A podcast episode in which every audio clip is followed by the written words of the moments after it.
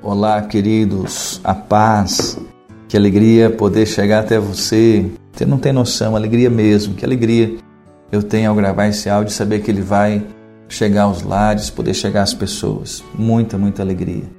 Hoje, um texto, mais um texto, né? Me perdoe a minha alegria ao me deparar com os versos da palavra de Deus, ao qual eu sou apaixonado.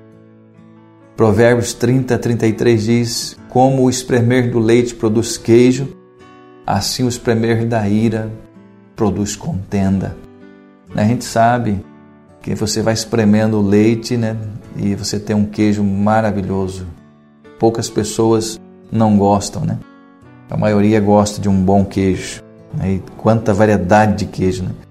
Mas a Bíblia diz também que se eu espremer o nariz, vai produzir sangue. O mesmo texto fala. Você pode ler na sua casa. Mas o espremer da ira vai produzir contenda. Então eu não posso ficar espremendo a ira. A Bíblia está afirmando, vai ter contenda. Então, nós já falamos e sabemos, se eu espremo leite, eu tenho queijo, eu espremo o nariz, eu tenho sangue. E se eu espremer a ira, o apóstolo Paulo nos ensina algo que eu volto a lembrar para você. Esquecendo-me das coisas, eu prossigo para o alvo. E nessas coisas inclua mágoas e feridas. Né, nós precisamos não esquecer no sentido de ter uma amnésia, mas resolver as situações para que quando eu me lembrar, eu não, isso não me fira mais. Eu tenho que prosseguir para o alvo, para diante.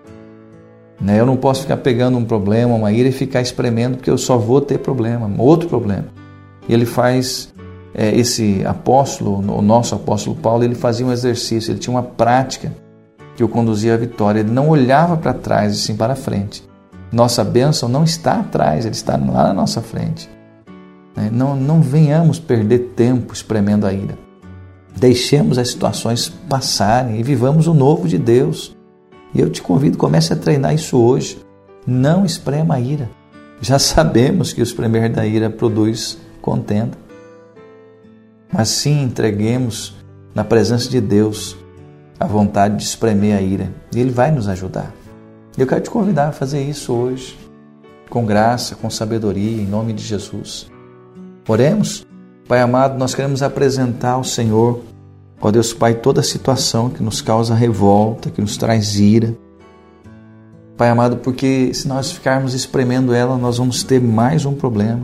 Por isso, Senhor, eu coloco nas tuas mãos agora cada uma dessas vidas. E eu te peço que eles possam aprender a depositar no teu altar toda a ira, toda a revolta e ter paz no seu coração e viver o melhor que o Senhor tem para eles. Em nome de Jesus é que eu oro, Pai. Amém, queridos. Que Deus te abençoe. Amo sua vida.